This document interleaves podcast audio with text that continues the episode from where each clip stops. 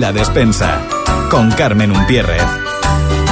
Hola, ¿qué tal? Muy buenos días y bienvenidos este viernes 23 de febrero a La Despensa, ese espacio de Radio Sintonía donde pasamos un rato gastronómicamente divertido. Mi nombre es Carmen Umpierre, periodista y como muchos de los que siguen y escuchan este espacio, amante de la gastronomía.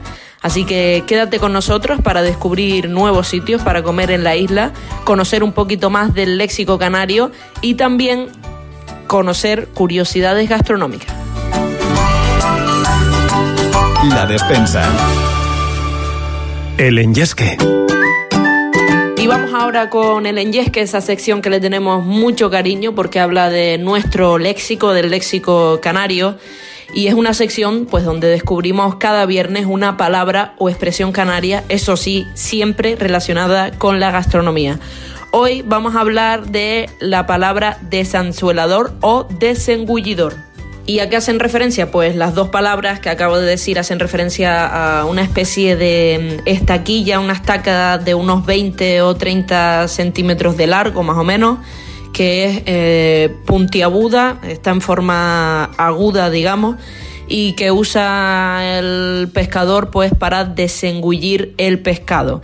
¿Y qué es desengullir? Pues extraerle al pescado el anzuelo que se, que se tragó. Y dicha estaquilla, pues bueno, se introduce en la boca del pez engullido. ¿Qué, significa engullido? Lo explico también, que es cuando el pez se traga el anzuelo. Pues se introduce esta estaca, como digo, y se hace girar hasta que se extrae el anzuelo que, el pez se había tragado. En definitiva, es una herramienta que se utiliza para cuando el pez eh, lo enganchamos y se traga el anzuelo, pues para sacarle el anzuelo que se tragó. La despensa. La alpispa.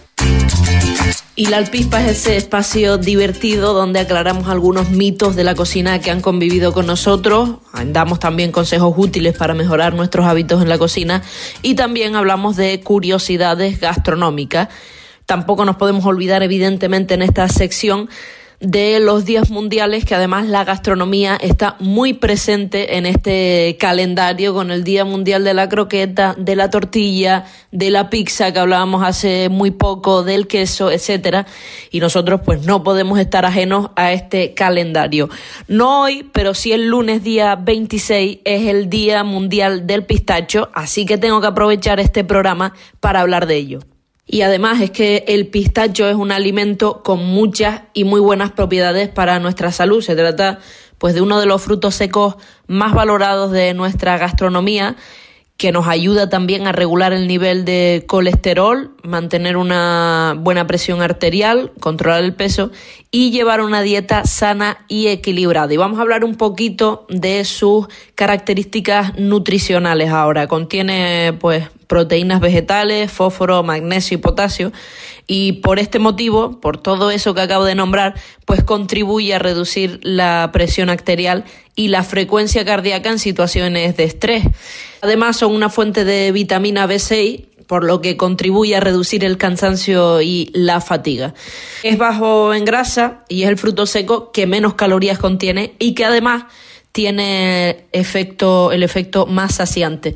Por tanto, pues bueno, es el más recomendado e indicado en dietas para bajar de peso. Ya para terminar y no aburrirte tanto con estas características nutricionales, pues mejora nuestro tránsito intestinal y está considerado pues como uno de los alimentos más antioxidantes que existen. Así que bueno, es el mejor fruto seco para la diabetes porque regula también los niveles de glucosa en sangre y entonces mejora, digamos, la resistencia a la insulina. Así que bueno, como ves, son muchas las ventajas de los pistachos, aunque también hay que decir que bueno, una pequeña desventaja, digamos, es que su precio es bastante elevado, porque la planta tarda como unos siete años más o menos en producir el fruto. Y vamos ahora con algunos datos curiosos del pistacho. Empezamos con el árbol, que el árbol del pistacho es uno de los más antiguos del mundo. Eh, su origen es en Asia Menor y Asia Occidental donde bueno, los árboles crecían de forma silvestre en las regiones altas del desierto. Hoy digamos que se puede considerar un fruto seco de carácter universal y que por lo menos para mí pues se hace irresistible al paladar. El nombre del árbol es alfónsigo o también pistachero y es tan antiguo que, bueno, ya fue nombrado en algunos pasajes de la Biblia. Además, el pistacho es uno de los frutos secos más antiguos, se dice que tiene pues 7000 años de antigüedad, aunque en excavaciones más recientes de Turquía pues encontraron ya hallazgos de este fruto que datan de 9000 años, nada más y nada menos. Debido a sus beneficios, pues fue el alimento utilizado por los viajeros y exploradores del mar durante pues sus largas travesías. En China el nombre que utilizan para llamar al pistacho es nuez feliz y en Irán la nuez de la sonrisa. Hay también una antigua leyenda que gira en torno al pistacho y a su árbol, en este caso, el pistachero, que habla de la fortuna y la suerte de los amantes que posan bajo la sombra del pistachero cuando hay luna llena. Vamos con otra curiosidad que es que durante la época de la reina de Saba el pistacho se convirtió en un alimento digno de la realeza, por lo que bueno, no estaba mm, permitido para los plebeyos. Vamos ahora a hablar de las variedades y tipologías porque existen más de 100 variedades de pistacho en todo el mundo, aunque bueno, la más popular es la variedad Kerman, peculiar por el color blanquecino de su cáscara y su gran tamaño denominado de gran calibre. Otra de las variedades más comunes y populares son Mater, Sirora o Castel. El origen de su nombre proviene del persa pistet, que significa riqueza y fortuna. En el antiguo reino de, Persia, pues la comercialización y el consumo del pistacho estaba asociado a clases sociales de alto rango, como decía antes, de la nobleza, realeza o familiares con, o perdón, o familias con altos estatus y grandes fortunas. Además, el pistacho es un gran potenciador de sabores. Los expertos en maridaje pues aconsejan mezclar los pistachos con otros ingredientes que hacen que se intensifique aún más el sabor final. Así que las mezclas más recomendadas son chocolate negro por su amargor, los cítricos como la naranja o el limón por su intensidad la miel por su dulzura y algunos frutos muy dulces como pueden ser pues los dátiles o las pasas, por ejemplo. De hecho, pues existen postres árabes muy populares como el baklava, que uno de sus ingredientes principales son la miel y el pistacho. Por cierto, si no has probado este postre, eh, intenta hacerte con uno o probarlo de alguna manera porque está espectacular. Vamos a conocer ahora algunos datos sobre su cultivo, que está muy extendido en los países orientales, aunque también en Estados Unidos, quien bueno, ocupa el segundo lugar en el ranking y el principal productor mundial, tanto en superficie cultivada como en producción total, es Irán, seguido de Estados Unidos, Turquía y Siria. Y está claro que el pistacho es un producto muy versátil, que tiene múltiples vías de consumo. Y bueno, su consumo es actualmente muy variado, utilizándose principalmente como aperitivo, que es lo que solemos hacer, o también en repostería, principalmente en helados y tartas, aunque también como condimentos en recetas saladas como puede ser ensaladas, aderezos, eh, también se utiliza como toppings. Así que bueno, también podemos encontrarlos tratados en productos cosméticos y de belleza debido a sus múltiples propiedades y beneficios que ya hemos comentado con anterioridad. Por cierto, antes comenté que en algunos países eh, de Asia, como puede ser China, se le conoce como eh, nuez feliz o fruto seco feliz porque eh, se debe a la apertura de la cáscara semiabierta que bueno, digamos que deja entrever como la forma de una sonrisa. Y vamos a dejarnos de datos y curiosidades, que está muy bien, es muy divertido saberlo, pero quiero que apuntes, ahora cojas libreta y papel o pongas a grabar simplemente el programa y vamos a descubrir algunas recetas donde el protagonista es el pistacho. Por eso este programa empieza a las 12, porque tienes la oportunidad de, si no tienes idea para hacer la comida, la cena, el desayuno de mañana, etcétera, pues que cojas el boli, apunte, vayas a la compra, que estás a tiempo también, y vamos a conocer, como decía, algunas recetas donde el protagonista es el pistacho. Y vamos con la primera receta que puede servir para lo que quieras, para un desayuno, para un snack, para una merienda, para un aperitivo de comida o cena. O sea, es una receta y un plato que puede servir realmente para sorprender a tus invitados y para colocarlo donde quieras, incluso para postre también. Se trata de higos con queso de cabra y pistacho. Y los ingredientes para cuatro personas son ocho higos, un rulo de cabra, pistacho, pimienta negra, sal y un poquito de miel. Y la preparación es bastante sencilla. Lo primero que vamos a hacer, evidentemente, es lavar bien, pero con mucha suavidad, los higos para que no se nos quite la piel. Retiramos el rabito ese que tienen y los partimos por la mitad. Los colocamos boca arriba, luego cogemos el queso, lo desmenuzamos y añadimos la pimienta negra recién molida. Ahora cortamos el ingrediente, nuestro ingrediente de hoy, el pistacho, no muy finamente, que queden unos em, trozos, digamos, un poco gruesos. Así que cogemos la mitad de cada higo, lo untamos con el rulo de cabra, echamos por encima los pistachos, un poquito de pimienta negra y un poquito de miel, y eso ya está perfecto para consumir. Hay gente que este, esta receta le da un toquito de horno para que esté un pelín más dulce, pero también lo puede servir tal cual, así templado. Vamos ahora con otro aperitivo, que es un clásico, el carpaccio de ternera, pero esta vez le vamos a poner un pesto de pistacho. Bueno, de lo que es el carpaccio no te voy a decir nada porque simplemente es cortar muy fino con cuchillo, con un cortafiambre si tienes en casa eh, filetes lo más fino que puedas, lo distribuyes en un plato, añades un poco de pimienta negra, unas escamas de parmesano y unas 10 o 12 alcaparras si quieres, que hay mucha gente que no le gustan las alcaparras. Ahora vamos con el pesto de pistacho, que es lo que nos interesa, así que cogemos un, el vaso de la batidora, ponemos un poco de albahaca, los pistachos, queso rallado y aceite de oliva virgen extra y simplemente nada, triturar hasta obtener una especie de pasta.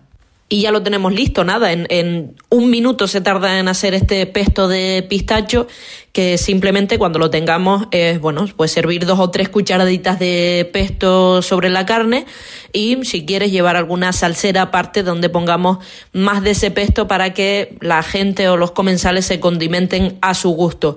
Este pesto sirve pues prácticamente para cualquier cosa. Yo te he puesto aquí un, un, ejemplo de un carpaccio con pesto de pistacho, pero ya que lo tienes hecho, pues haz un poquito de más y lo pones mañana para desayunar en la tostada.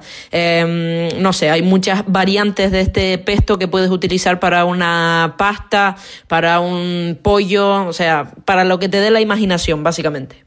Y en este recetario del pistacho es evidente que no puede faltar una pasta. Así que apunta ahora esta receta que es amorelli con salsa de calabaza, pistacho y queso azul.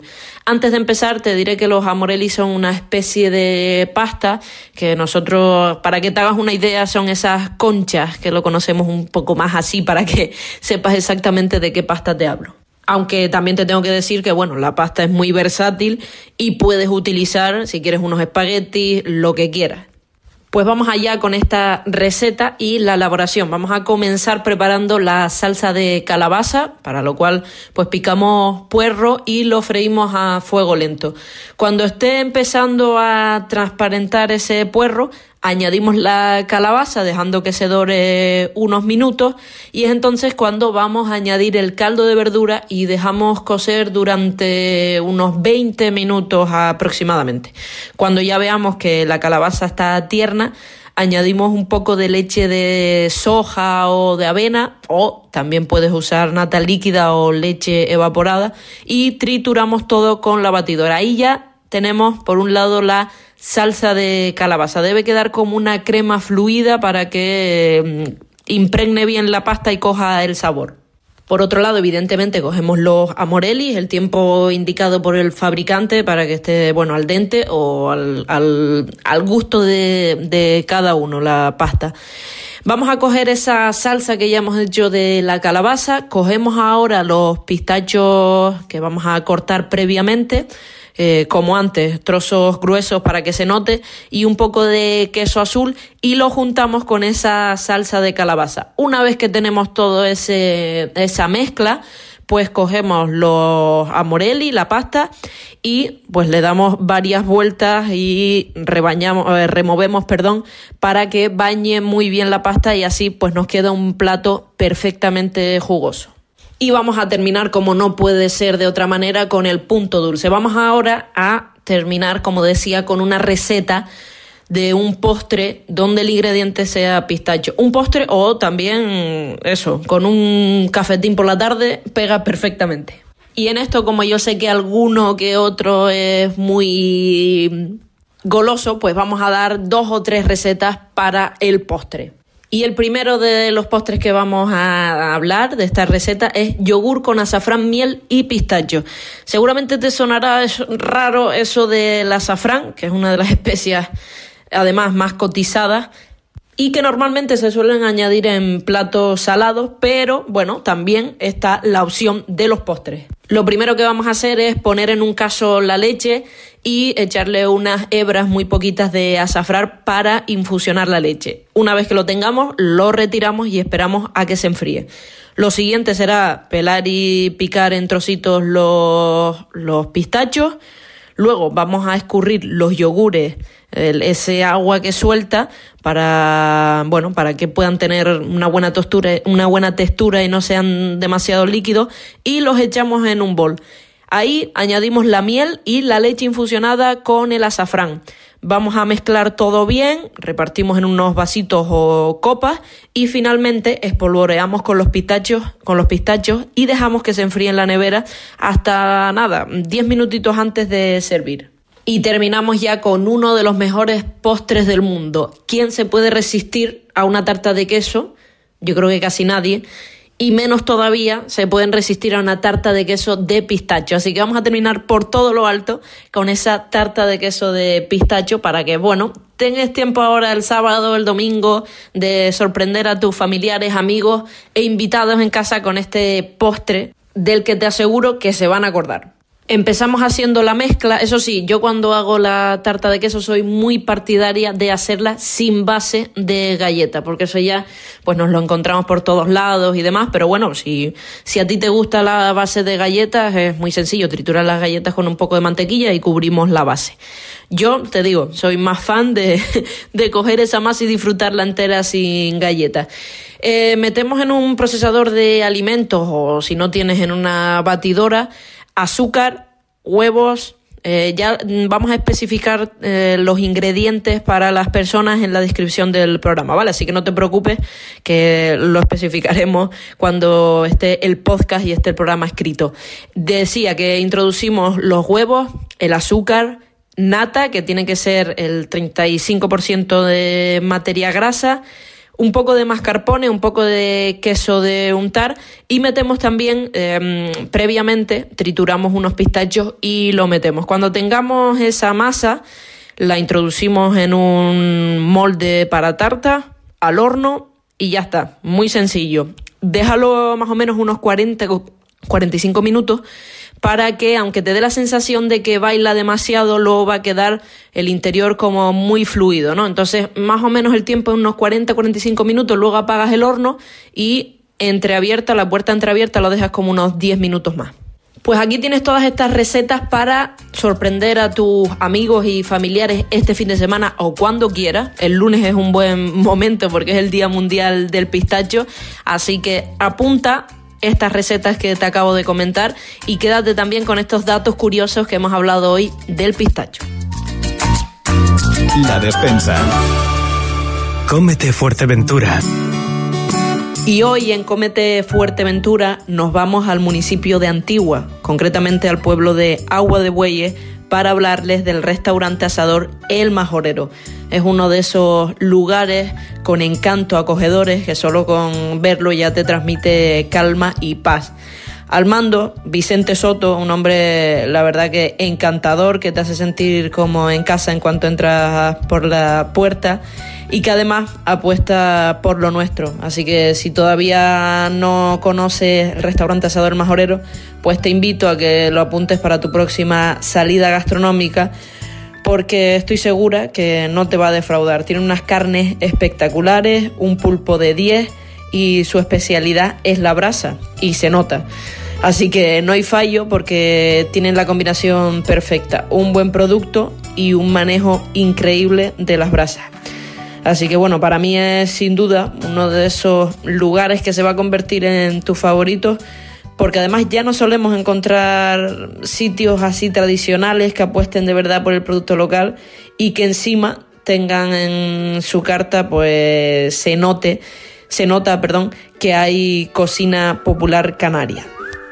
Y hasta aquí llegó la despensa de hoy. Ya saben que nos escuchamos todos los viernes aquí en Radio Sintonía a las 12. No falten a la cita la próxima semana.